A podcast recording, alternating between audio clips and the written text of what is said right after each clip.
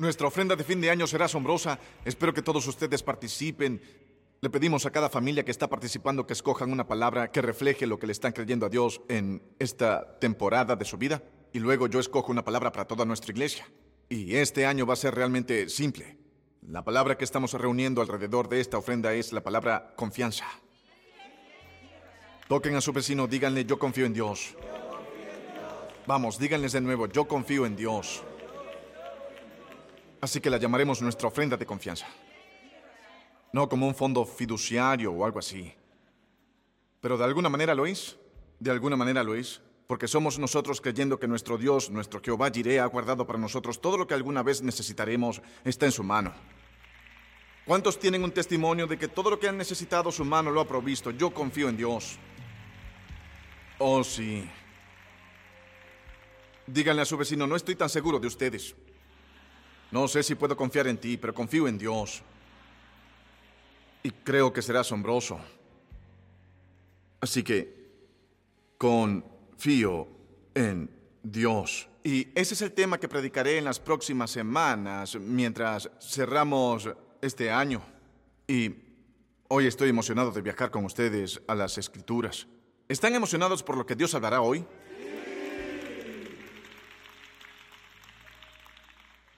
Yo estaba corriendo fuera de la casa y esta fue la única Biblia que pude encontrar cerca. No tenía ganas de volver abajo y conseguir las regulares, así que tengo esta gran Biblia hoy. Una gran Biblia. Estoy a punto de golpear al diablo hasta casi matarlo con esta Biblia hoy. Créanlo. Muy bien. En Hebreos capítulo 11 hay una escritura que lleva a una escritura, que lleva a una escritura, en la que nunca pensé antes de hoy. Pero quiero compartirla con ustedes porque creo que nos va a ayudar a confiar en Dios hacia dónde nos lleva. Hebreos capítulo 11, versículo 6. Pensé en leer eh, solo algunos de estos versículos, pero son todos tan buenos que pensé que se ofenderían si los dejábamos fuera, así que vamos a leer los versículos 6 al 16. ¿Pueden con eso? Está bien. Usaron su pantalón elástico hoy para esta palabra porque los voy a engordar. Hebreos 11, versículo 6. En realidad, sin fe es imposible agradar a Dios, ya que cualquiera que se acerca a Dios tiene que creer que Él existe y que recompensa a quienes, a quienes lo buscan. Por la fe, Noé, advertido sobre cosas que aún no se veían, con temor reverente construyó un arca para salvar a su familia. Por esa fe condenó el mundo y llegó a ser heredero de la justicia que viene por la fe. Por la fe Abraham, cuando fue llamado para ir a un lugar que más tarde recibiría como herencia, obedeció y salió sin saber a dónde sin saber a dónde iba. Ustedes no tienen tanta fe, ¿cierto? Yo no creo que la tenga. Él no sabía a dónde iría, pero fue. Por la fe se radicó como extranjero en la tierra prometida y habitó en tiendas de campaña con Isaac y Jacob, herederos también de la misma promesa, porque esperaba la ciudad de cimientos sólidos, de la cual Dios es arquitecto y constructor. Por la fe incluso Sara, a pesar de su avanzada edad y de que era estéril, recibió fuerza para tener hijos porque consideró fiel al que le había hecho la promesa. Así que de este solo hombre, ya en decadencia, nacieron descendientes numerosos como las estrellas del cielo, e incontables como la arena a la orilla del mar.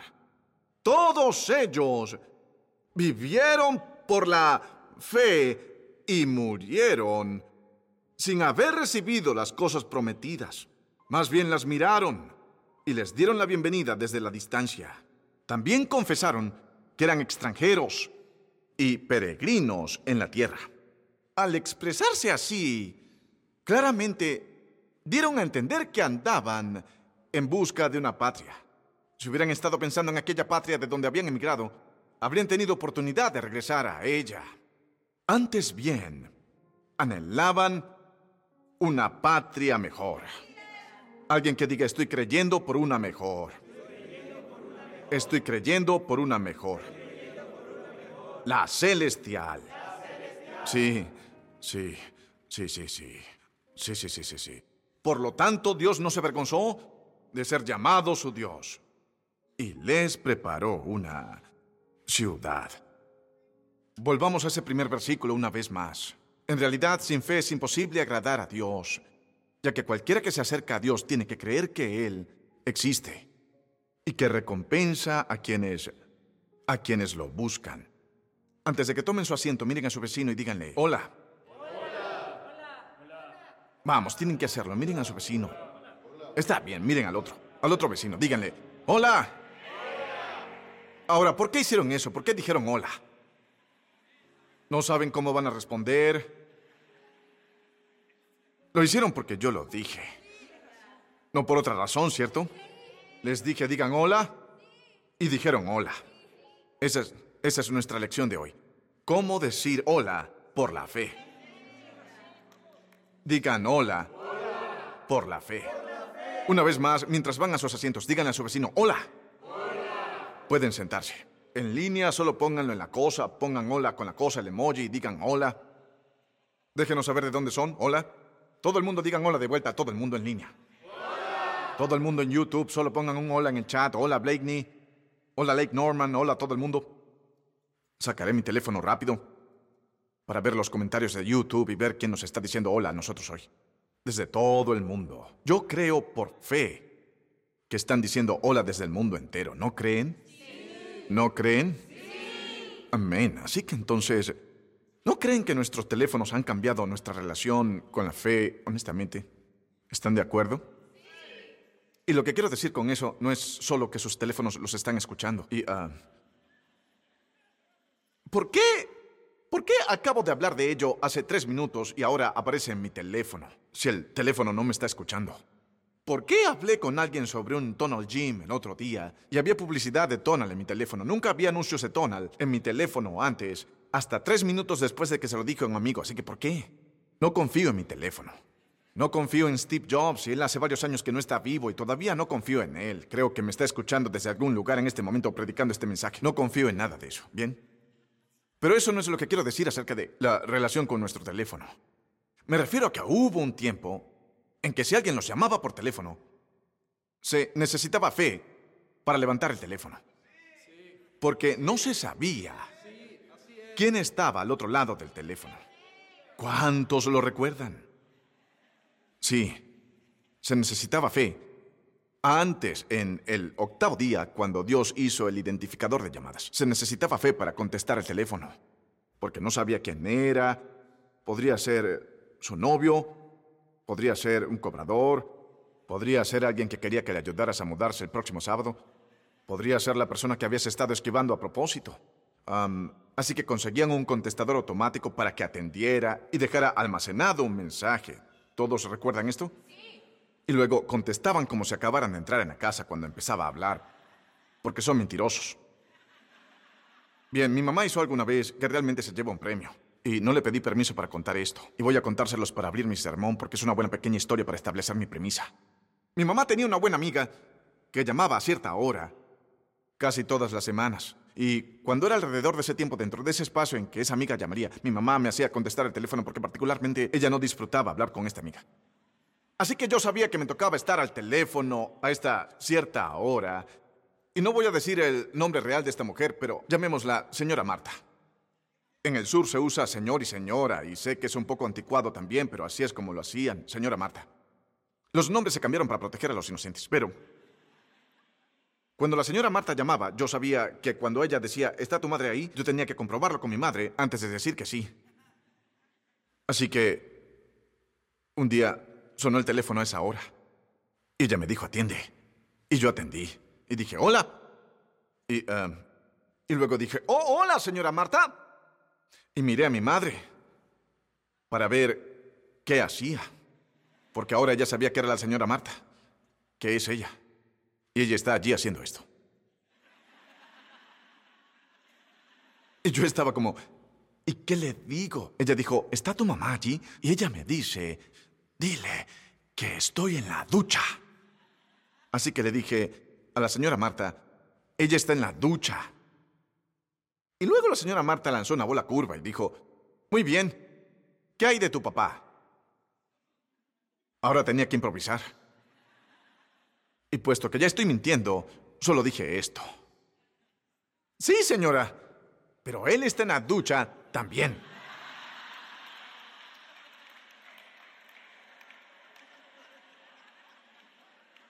Y mamá me arrebató el teléfono. Hola, Marta. ¿Cómo estás? Como sea, se necesitaba fe para levantar el teléfono, porque podría ser Marta.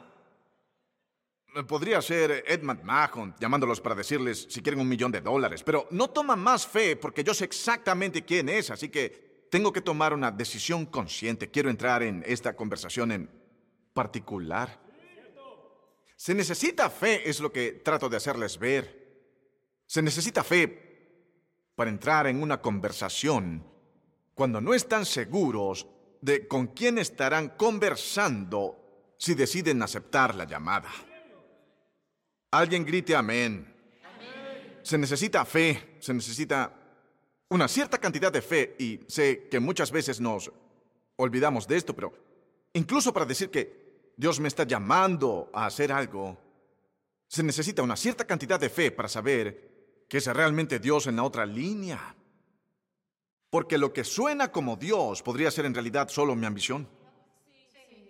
¿Y qué tal si es algo así como Dios, pero no estoy seguro de si es realidad o solo estoy siendo delirante? ¿Qué tal si, mientras estoy predicando hoy, algo salta en sus espíritus mientras estoy hablando? Y creen que es la voluntad de Dios para que ustedes escuchen eso y actúen en consecuencia, porque el lugar de partida de la fe es la palabra de Dios. Escriban eso en algún lugar donde puedan recordarlo más tarde esta semana. Cuando piensen, no sé si debo hacer esto o no. Bueno, el lugar de partida de la fe es la palabra de Dios. No podemos tratar cada capricho que tenemos como si fuera la palabra de Dios y solo decir, tengo fe. Porque el comienzo de la fe se halla en la palabra de Dios, el lugar de partida de la fe. Dije eso al revés. El lugar, bien, el lugar de partida de la fe es la palabra de Dios. De hecho, el autor de Hebreos quiere que sepan que ni siquiera se puede llegar a Dios, para empezar, sin fe. El versículo 6 dice, sin fe es imposible agradar a Dios, ya que cualquiera que se acerca a Dios tiene que creer. No dice eso que el prerequisito para buscar a Dios es que el que busca a Dios debe comportarse de una cierta manera pero sí que crea una cierta cosa. Yo estaba hablando con un sujeto el otro día que dijo, necesito estar bien con Dios. Y yo le dije, ¿y qué es lo que crees que se necesita para estar bien con Dios? Y él dijo, bueno, necesito cambiar algunas cosas en mi vida. Y yo dije, de hecho puedes hacerlo. Y de hecho yo también. Pero el lugar de inicio de su relación con Dios no es cambiar el comportamiento. El lugar de inicio de una relación con Dios es creer. Creer comienza con creer. Cada miedo que experimentan en sus vidas hoy comienza con creer. Cada acto de fe que tomen, cada paso que den en la dirección de la voluntad de Dios para sus vidas, comenzará con la fe o no será sostenible. Si no comienzan con la fe, no será sostenible. Cualquier resolución de año nuevo que no comiencen con fe depende de ustedes. Si depende de ustedes, cuando a ustedes se les acaba la fuerza, se les acaba la resistencia. Cualquier meta que yo establezca en mi vida, ahora vean esto, no es algo que estoy inventando, esto es un principio que el escritor de Hebreos está compartiendo con un grupo de personas que permanecen entre su antigua creencia y su nueva creencia. Su antigua creencia giraba en torno a estar bien con Dios a través de las obras de la ley. Mediante la realización de estos deberes religiosos y moviéndose en estos protocolos, podían acercarse a Dios a través de los sacrificios de toros y machos cabríos. Y ahora han llegado a una relación diferente a través de Jesús por el cual ya no entramos a través de nuestras obras, sino a través de nuestra fe. Él dice que cualquiera que venga a Dios debe creer que Él existe. Y sé que no admitirán esto porque cuando vienen a la iglesia ponen su cara más santa y pretenden que no tienen idea de lo que estoy hablando cuando digo cosas como estas. Pero a veces se necesita fe solo para orar porque se preguntan si alguien realmente está escuchando y si esto importa. Es por eso que a veces no podemos orar por 13 segundos sin perder el hilo de nuestros pensamientos. Porque después de 13 segundos me pregunto, ¿estoy loco? Si solo tengo un amigo imaginario, una versión adulta llamada Dios, y si él realmente está escuchando, entonces ¿por qué murió mi amigo el año pasado? Él dice que sin fe es imposible complacer a Dios. Y no solo es imposible complacer a Dios, sino que resulta imposible acercarse a Él. Debo mostrarles esto porque me encanta cada detalle de la escritura y puede que hayan pasado por alto esto y no quiero que lo hagan. Dice, sin fe es imposible agradar a Dios debido al que viene a Dios. Entonces, cuando vienen a Dios, no vienen a Dios porque fueron muy buenos hoy y Él quiere saber de ustedes porque lo hicieron muy bien hoy. No vienen a Dios porque tienen algo para presumir y quieren que les den una estrella de oro por todo lo que hicieron por Él ese día. No vienen a Dios trayéndole una lista de razones por las que debe usarlos y mostrándole el resumen de lo valioso que serían para su reino. No vienen a Dios porque, wow, si Él pudiera apoderarse de sus vidas, entonces Él podría realmente empezar a cambiar el mundo. Ustedes vienen a Dios por por por el mismo punto de partida de creer que puedo venir a un Dios que no puedo ver, que es real, que alguien grite es real. Debo hacer una prueba. ¿Cuántos creen que Jesús es real? Necesito que ocurran unos cuantos testimonios. Simplemente irrumpan en cada sección de la iglesia. Vean a su vecino y díganle, es real para mí. Es real para mí. Díganle, no pueden hacerme dudar de él. Yo sé demasiado. Demasiado sobre, sobre él, de hecho. Dios es real para mí. Dios es más real para mí de lo que ustedes lo son para mí. Porque están en un cuerpo y son personas y están sentados a mi lado. Y puede que estén aquí un día y al siguiente no. Pero Dios es real para mí. Porque Él es aquel que era y es. Tengo ganas de predicar hoy. Ayúdenme con el ritmo de mis mensajes. Choquen los cinco con tres personas y digan, es real. Es real. Es real. Entonces vengo a Dios con la confianza de que cuando me doy vuelta y veo a Holly en la mañana, le digo, hola. Hola. Y le digo, hola a ella, porque su cabeza está al lado de la mía. Le digo, hola, porque la veo. Cuando me dirijo a Dios, tengo que decirle, hola. Alguien diga hola. Alguien que no puedo ver. Y no solo no lo puedo ver, a veces no puedo sentirlo. ¿Serán sinceros conmigo por 15 segundos para poder empezar este sermón hoy? Se necesita fe para empezar a orar, se necesita fe para empezar a declarar, se necesita fe para creer que sus pecados son perdonados cuando todavía se siente la culpa de ellos.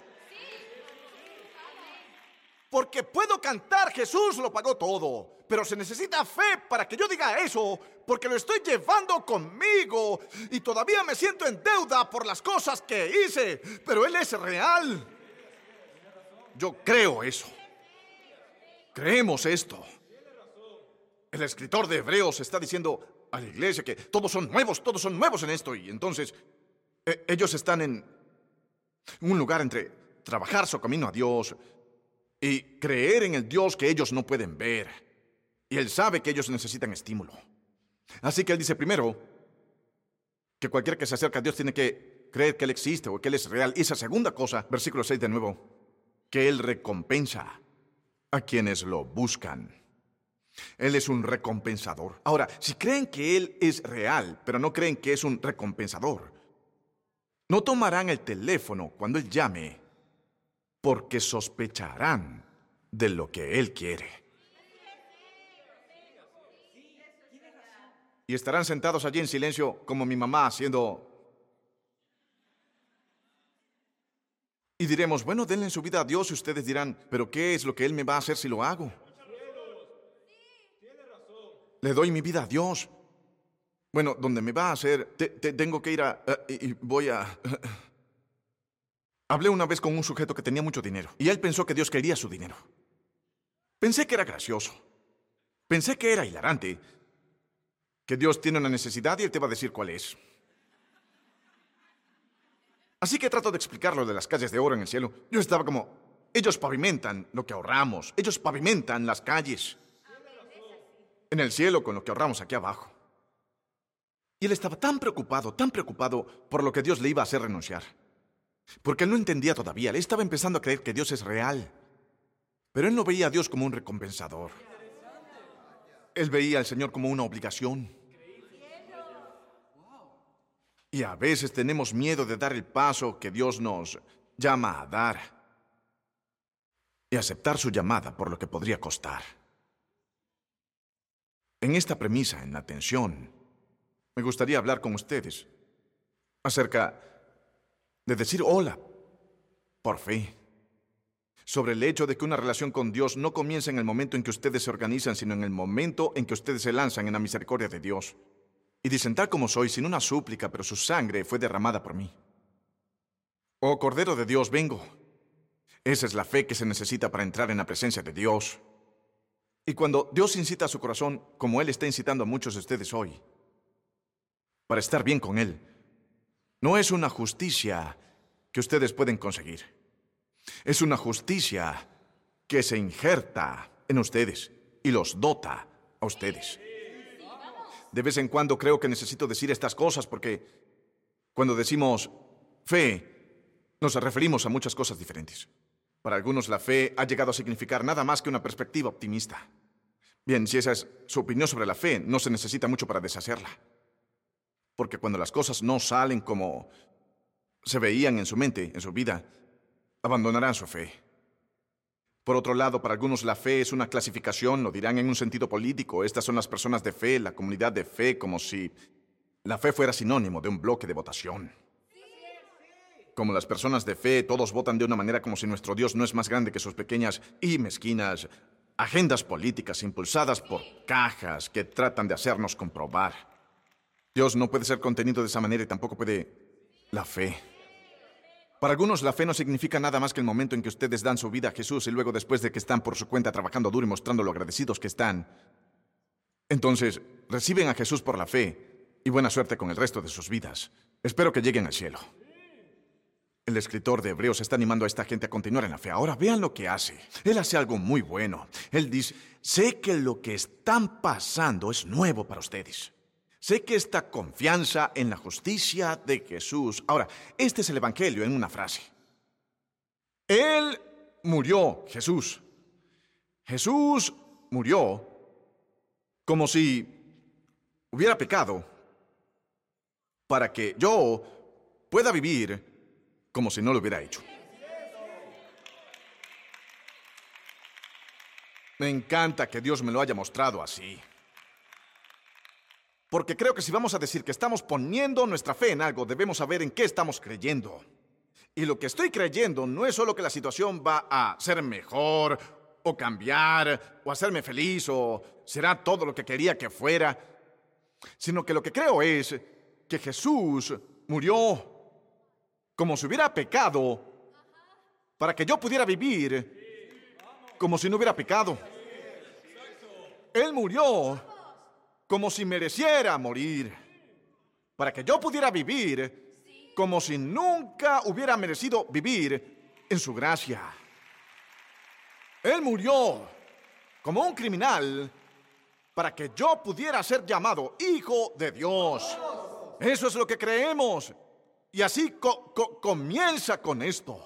Venimos a Dios y creemos que Él existe. Y creemos que Él es un recompensador de los que le buscan.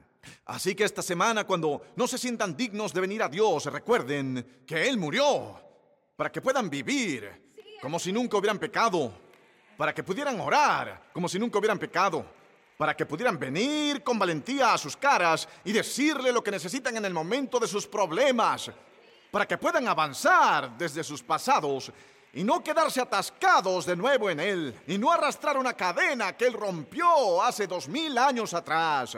Esto es lo que creemos. Alguien grite, yo creo. Por, fe. Y así la próxima vez que el diablo les diga que no pueden venir a Dios y empieza a poner condenación en sus caras, recuerden Romanos 8.1, por lo tanto ya no hay ninguna condenación para los que están en Cristo Jesús.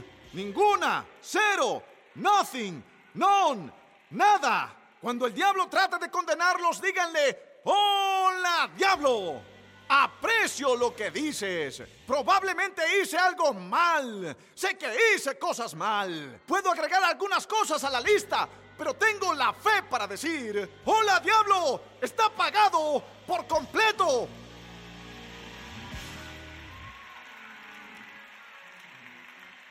Bien, déjenme hacer una encuesta. ¿A cuántos de ustedes el diablo los ha estado golpeando por algo esta semana?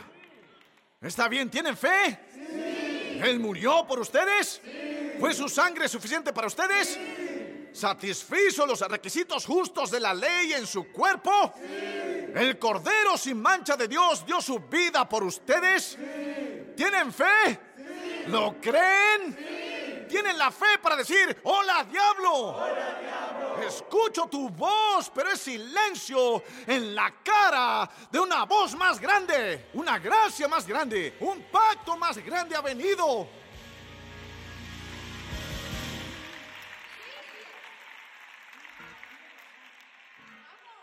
Él hace algo tan bueno. Él dice, sé que esto es nuevo para ustedes.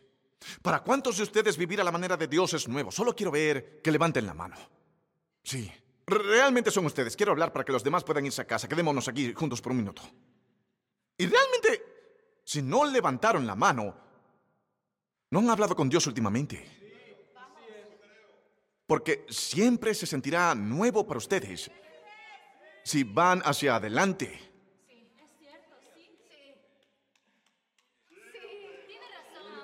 La única manera para que dejen de, sentir ese sentimiento de... Y, el escritor lo describe de una manera muy particular. Él dice, Abraham, recuerden, Abraham fue el tipo que hizo que todo esto comenzara. Él fue llamado el padre de la fe, el padre de muchas naciones, por eso Dios lo llama. Eso, eso no es lo que él era. Él no tenía ni un solo hijo cuando Dios lo llamó así. Y él tenía 75 años cuando Dios lo llamó. La Biblia dice sobre Abraham en el versículo número 8, pónganlo en pantalla. Este es el versículo que pensé que era tan ungido que podría romper un yugo y podría asustar un demonio y podría traer el corazón de alguien de vuelta a un lugar de latir de nuevo. Dice, por la fe, Abraham, cuando fue llamado para ir a un lugar que más tarde recibiría como herencia, obedeció y salió. Cuanto más estudié esta palabra, mejor se puso, porque en realidad está conectada donde dice, por la fe Abraham cuando fue llamado a ir a un lugar que más tarde recibiría, literalmente se yuxtapone en la gramática que está escrito en la carta a los hebreos como una respuesta inmediata. Así que lo que significa es que a medida que estaba siendo llamado, se fue tan pronto como fue llamado. Ahora, se puede medir su espiritualidad en proporción inversa al tiempo que Dios le dice que haga algo. Sin embargo, ¿El tiempo que tardas en hacerlo? Eso es lo inmaduro que eres en tu relación con Él. Y me falta mucho por crecer. Así que necesito esta palabra. Porque, véanlo de nuevo. Fue llamado para ir a un lugar que más tarde recibiría, por lo que no conseguiría nada de inmediato. Obedeció y se fue. Y esta parte probablemente les hará tropezar, sin saber él a dónde iba. Salir sin saber a dónde. Eso es fe. ¿O no? Sí. Responder y ni siquiera saber. ¿Es realmente Dios? ¿Realmente esto va a pasar? En este punto del sermón usualmente hay como 10 personas imprudentes que solo usan esto como una excusa para renunciar a sus trabajos e irse a Canadá. Esa no es la esencia del texto. Porque no se trata de cambiar de locaciones geográficas, en realidad es acerca de permanecer en la fe. Ahora vean, si celebramos este texto en el primer nivel es bueno. Abraham, él, fue sin saber. Eso, eso, eso es digno de nuestra admiración que haya hecho eso. Así que el escritor hebreo dice, Sé que esto es nuevo para ti. Permíteme llamar a uno de tus personajes familiares que conoces tan bien, que en realidad es el héroe de todo este sistema de fe del que vienes. Y permíteme usarlo para juxtaponerlo a lo que ahora tienes en Jesús, que es el camino nuevo y vivo abierto por su alianza. Él dice, hola Abraham, muéstranos cómo hacerlo. Prueba uno, prueba uno, Abraham. como Él nos da este, este caso de estudio en la fe.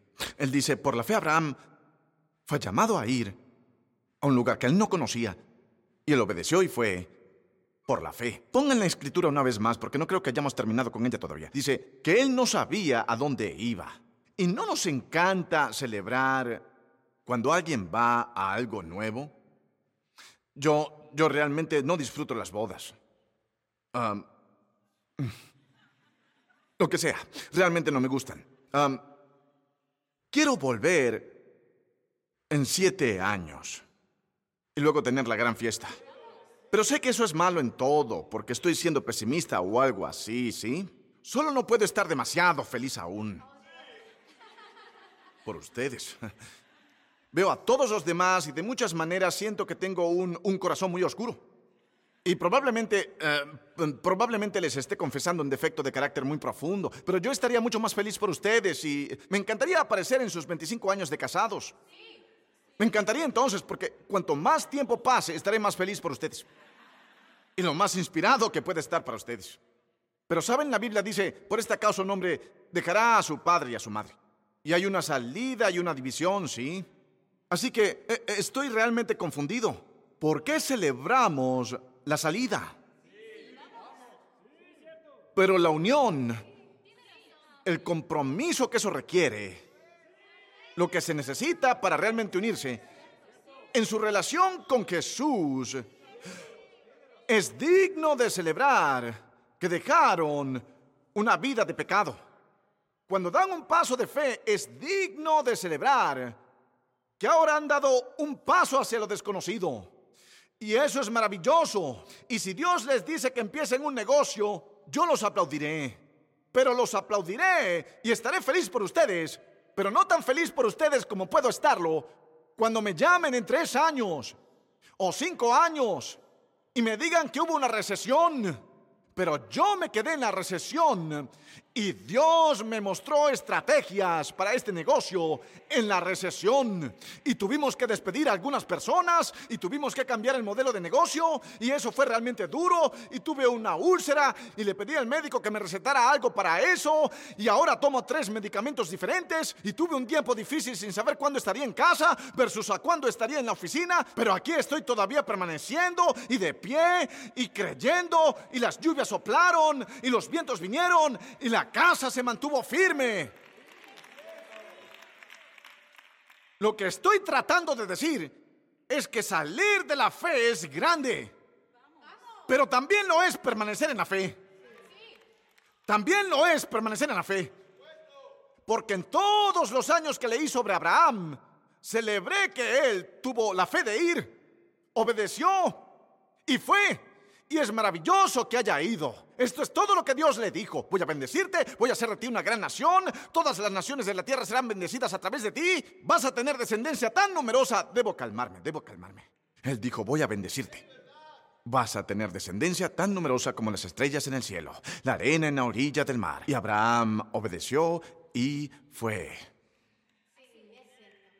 Lo que nunca pensé, sin embargo, fue que después de que él obedeció y fue, oh, ¿no es eso maravilloso? Fue un lugar que no conocía, ¿no es eso maravilloso? Lo que nunca me pregunté fue qué pasó cuando él llegó allí. Ahora vean el versículo 9. Por la fe se radicó como extranjero en la tierra prometida. ¿Como un extranjero? En mi imaginación, siempre me imaginé a Abraham yendo a la tierra prometida.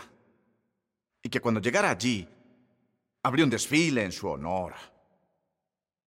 Sé que la Biblia no dice eso y sé que es una cosa estúpida de pensar, pero esa es la forma en que lo pensé. Tal vez no un desfile literal, real, pero saben lo que estoy diciendo. Es como, estás aquí, ding, ding, ding, llegaste a la tierra prometida, estás aquí, Abraham, felicitaciones, tuviste la fe para salir, ahora entra. Así que cuando leí que por la fe él obedeció y fue. Y sigue en que por la fe Él hizo su hogar en la tierra prometida como un extraño, en un país extranjero. Él vivió en tiendas de campaña. Así que esto es lo que quiero decirles. Es posible llegar a tu promesa y vivir en una tienda de campaña.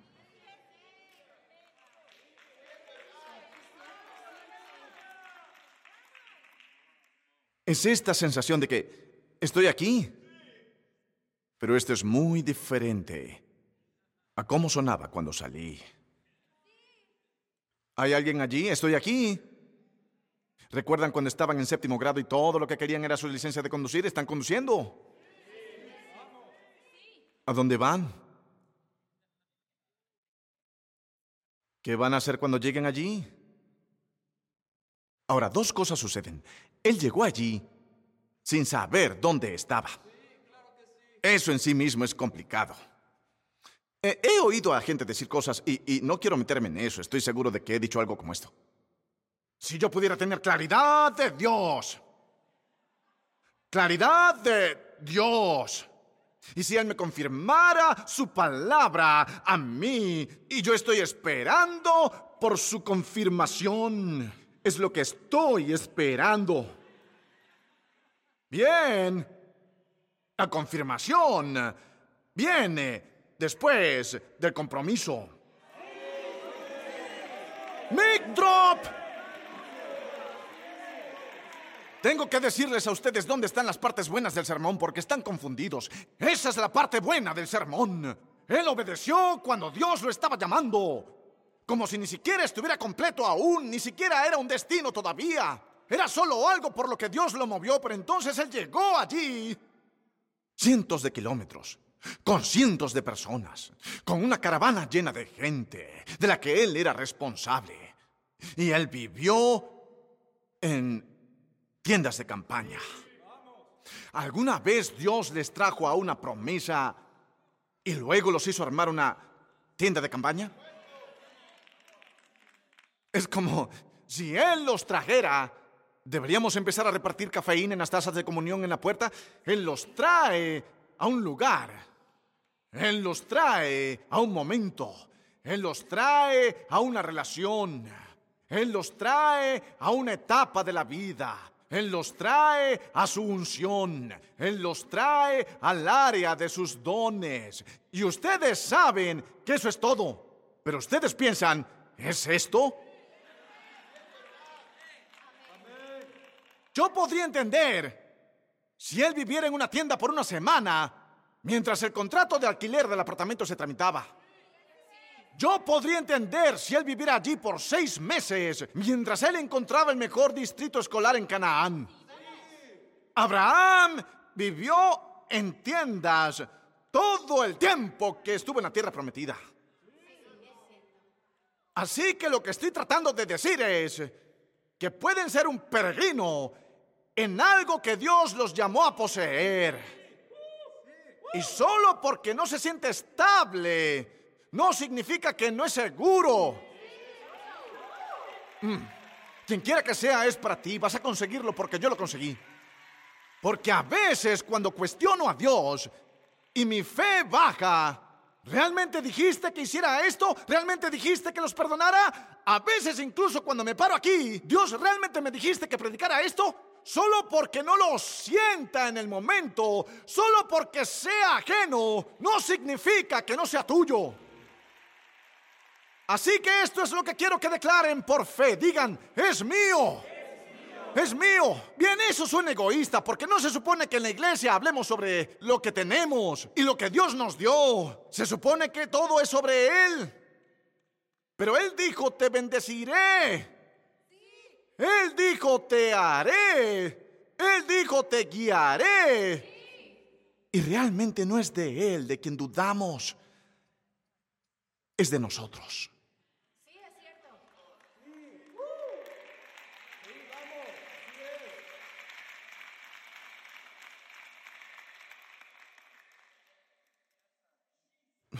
¿Alguna vez tuvieron que aferrarse a la verdad viviendo en una tienda? ¿Alguna vez tuvieron que sufrir de depresión clínica y aparecieron sonriendo en una oficina? ¿Alguna vez a sus hijos no les fue bien, pero tuvieron que estar ahí para el hijo de alguien más? ¿Lo han hecho? Entonces han vivido en tiendas de campaña. Es estar en algún lugar donde se supone que deben estar. Digan, se supone que debo estar aquí. Se supone que debo estar aquí. Es estar en algún lugar donde se supone que deben estar, pero el alojamiento no es lo que imaginan. Eh, estaba leyendo algunas definiciones de fe. Vean esto. Dice que en la fe no solo es sobre nuestra salvación, pero hay una fe situacional también. Ajá. Y es una fe que desafía todas las contradicciones y circunstancias externas. Pero miren enteramente a Dios y a sus promesas nada más. Es una fe que desafía todas las contradicciones y circunstancias externas. Pero miren enteramente a Dios y sus promesas solamente. Alguien dijo, la fe es vivir como si el poder de Dios para el presente es real y su promesa para el futuro es segura. Esa es la fe. Salvar la fe. Él murió como si pecara. Así yo podría vivir como si no lo hiciera. La fe es vivir como si fuese... Diré eso otra vez. La fe es vivir como si... ¿A quién estoy predicando en este momento? La fe es ir hacia adelante como si ustedes supieran a dónde van y luego volvieran a casa y se preguntaran si ya están allí, porque están viviendo en una tienda. La fe es decir, estoy completamente perdonado por Cristo, incluso cuando las olas de la vergüenza los bañan, y en lugar de ahogarse en el arrepentimiento de esa vergüenza, la transforman por el poder de la gracia en sabiduría para que nunca cometan esos errores de nuevo. La fe es aparecer en la iglesia como si supieran que Dios tiene una palabra para ustedes, incluso cuando secretamente te preguntes si están hablando con alguien más. La fe es recoger tu tienda y moverte, aunque no sepas qué tan lejos tendrás que ir. La fe es hacer su hogar en la alegría, aunque el dolor pueda durar toda la noche. La fe es alabar a Dios por quien es, cuando ni siquiera pueden ver lo que está haciendo. La fe es alcanzar sus reservas internas y hablar de su experiencia para decir, hola Dios, Dios te necesito ahora mismo. La fe es tirar un palo sobre el agua. La fe tomará una roca y golpeará a un gigante en la cabeza. La fe dirá, hola Jesús, si eres tú, dime que venga. Y Jesús dirá, regresa a casa. Y la fe caminará en una palabra. La fe saldrá en dos letras.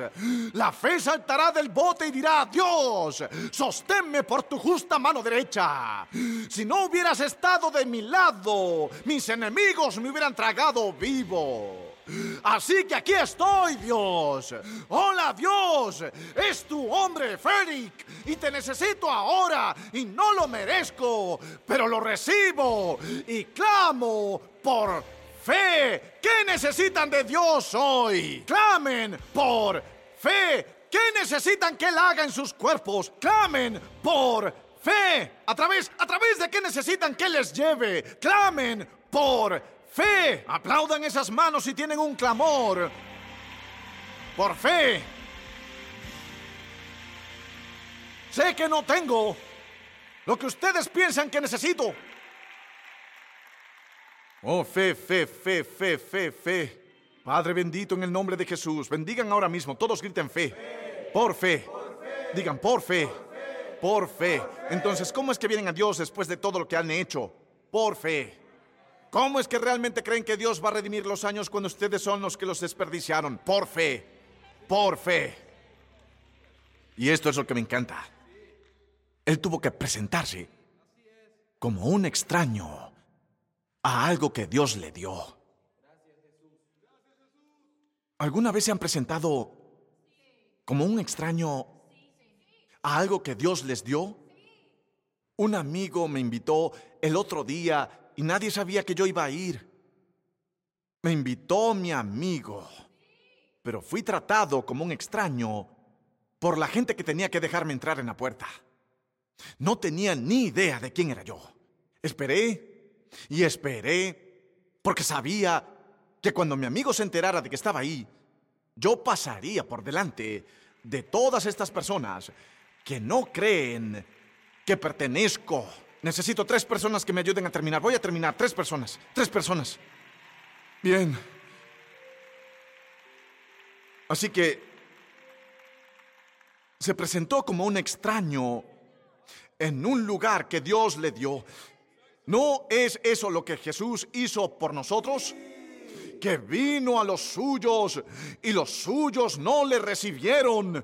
No se presentó en la tierra que él creó y fue rechazado por los seres humanos que él formó. No fue crucificado por los que vino a salvar solo porque se presentó como un extraño. Puedo venir a él como su hijo. ¿Cuántos están agradecidos por el acceso?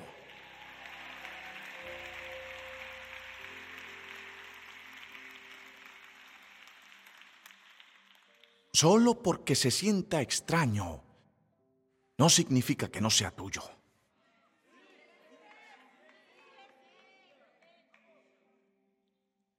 Cuando han sido heridos mucho tiempo, la sanación se siente extraña.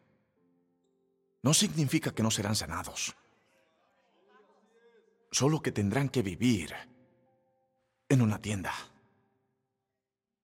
Una tienda es una imagen interesante porque el Nuevo Testamento también llama a nuestros cuerpos mortales una tienda.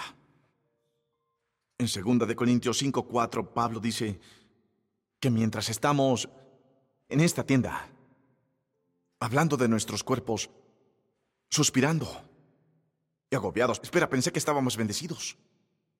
Estamos bendecidos, pero agobiados. Porque vivimos en tiendas no sé si entienden esto o no, ayúdenme. ¿Están entendiendo? quiero ayudarlos. Que estén viviendo en una tienda. No significa que no están en la promesa. Solo están viviendo en la tienda. Se necesita fe para decir hola. Se necesita fe para dar la bienvenida a algo en sus vidas que nunca han tenido antes. Y tan a menudo estamos glorificando el adiós, pero no estamos diciendo hola a la promesa. Imaginen a Abraham caminando por Canaán. Nadie sabe quién es. Él está viviendo como un nómada, pero él es el padre de muchas naciones. ¿Puedo profetizarles esto a ustedes? Son más grandes que lo que están viviendo. En la esclavitud, la disfunción. Abraham fue la persona más famosa que el escritor de Hebreos pudo traer para ejemplificar la fe. Pero él se presentó como un extraño. Se necesita fe para presentarse como un extraño. ¿Piensan que Abraham caminó en Canaán y todos estaban como, oh, tú eres Abraham, hazte cargo? Esto es grandioso. Él tuvo que presentarse en una tienda. Como un extraño. Los veo entrando en su promesa, los veo entrando en su plenitud. Los veo entrando en la siguiente temporada de sus vidas, pero están entrando como extraños. Permanezcan. Quédense. La fe se siente extraña. Permanezcan. La alegría se siente extraña. Permanezcan. La paz se siente extraña cuando todo lo que han conocido son tormentas. Permanezcan. Porque si pueden permanecer en la fe, vean lo que hace Abraham, o les va a encantar esto. Le mostraré esto a Holly. A veces solo le predico a ella. Vean lo que hizo en el versículo 13 de Hebreos capítulo 11. Todos ellos vivieron por la fe y murieron sin haber recibido las cosas prometidas. Más bien, las miraron y les dieron la bienvenida desde la distancia. Los veo dándoles la bienvenida a sus sueños desde la distancia. Los veo dándoles la bienvenida a su hijo pródigo que regresa a casa desde la distancia. No pueden realmente verlo aún, olerlo aún, tocarlo aún, pero viene desde la distancia. También confesaron que eran extranjeros y peregrinos en la tierra. Y vean lo que hicieron. No solo dieron la bienvenida desde la distancia, sino que versículo 14. Al expresarse así, claramente dieron a entender que andaban en busca de una patria. Así que lo vieron en la distancia y tuvieron la fe de decir, hola. Hola alegría. Hola paz.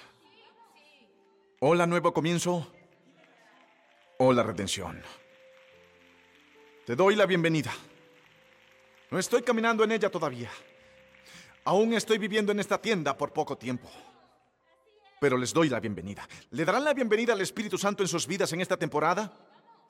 Están viviendo en una tienda, pero no son sus cuerpos. Algunos de ustedes están viviendo en una muy, muy dura situación, pero ustedes no son esa situación. Ustedes son más grandes que en lo que han estado viviendo. Están caminando como un nómada. Pero hay naciones en ustedes, propósitos en ustedes, gloria en ustedes. Yo soy más grande que lo que estoy viviendo. Así que vengan y digan hola. Por fe. Lo veo en la distancia, lo siento a veces, lo vislumbro a veces. tengo, un, tengo un poco de libertad y entonces vuelvo. Tengo un poco de alivio y entonces vuelvo. Dale la bienvenida. No solo crean en eso, créanlo. No solo crean en lo que Él hizo en la cruz, créanlo hasta que los impregne, hasta que sepan que soy lo que Él dice que soy.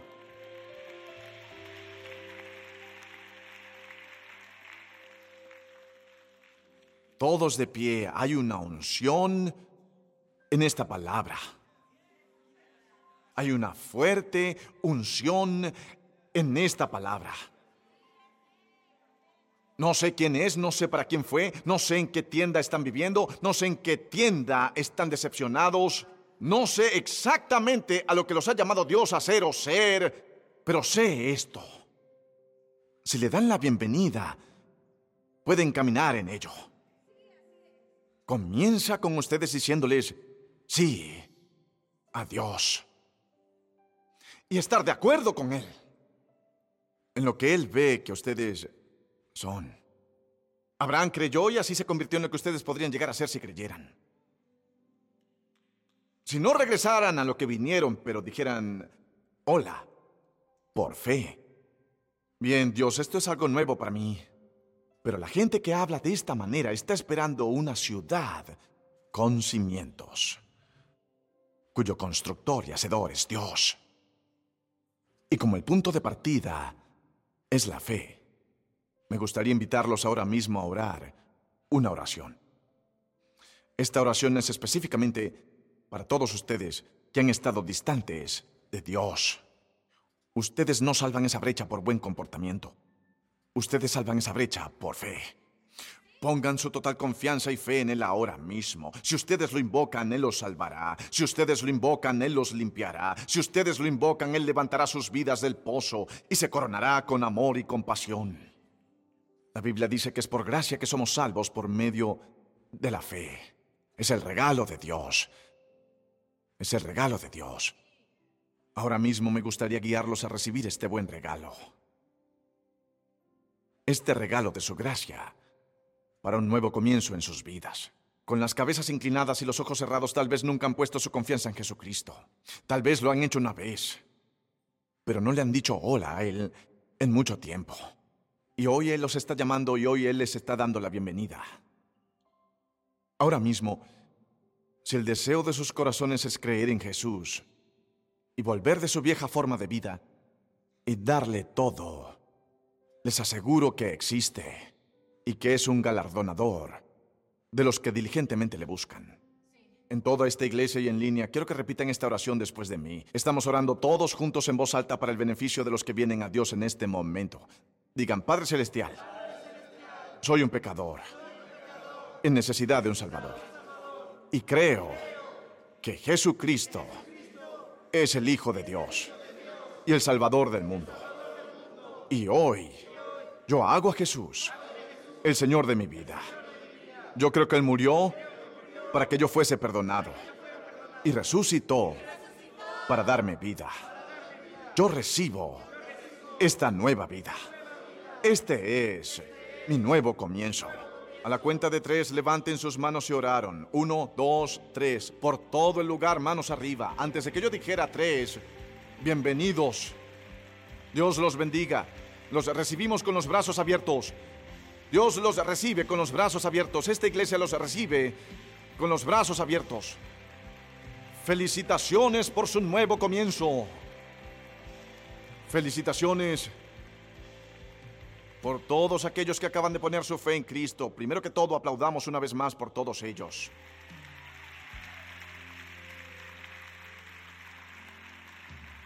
Suena como si hubiera planeado este anuncio con mi mensaje, pero si se detienen en la tienda, al salir hay una Biblia que nos gustaría darles. Pasen por la tienda. Toquen a tres personas y digan pasen por la tienda. Porque lo que nadie sabía que estaba en esa tienda era el padre de muchas naciones. ¡Uh!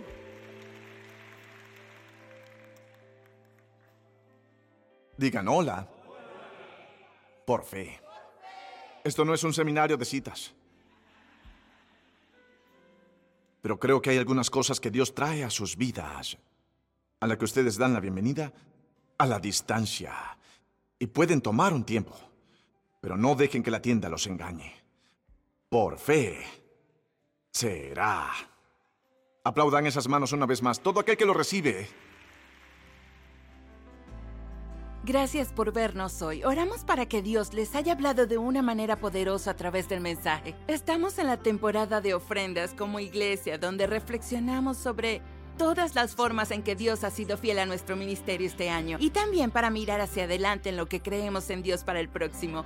Y anualmente como iglesia trabajamos en torno a una ofrenda especial que contribuye a la divulgación en las ciudades locales y globales y a la expansión de nuestro ministerio para seguir llegando a todas partes con la esperanza del Evangelio. Y los invitamos a participar en nuestra ofrenda de fin de año. Vayan a elevationchurch.org, hagan clic en el banner y verán lo que necesitan para ser parte de nuestra ofrenda de fin de año. La primera opción es comenzar a diezmar. Tal vez han querido dar prioridad a Dios en sus finanzas, pero no han dado ese paso para hacer un compromiso de hacerlo. Este es un gran lugar para comenzar, o tal vez han dado consistentemente. En esta temporada Dios puede estar desafiándoles a dar más allá del diezmo, como un regalo de sacrificio a nuestra ofrenda. Si son parte de alguna locación física, pueden elegir su campus o si son parte de nuestro ministerio en línea, elijan Ifano en línea y coloquen la cantidad que donarán. Dios extenderá nuestra fe esta temporada a través de nuestra no podemos esperar a ver lo que Él hará a través de ustedes. Dios los bendiga y nos vemos pronto.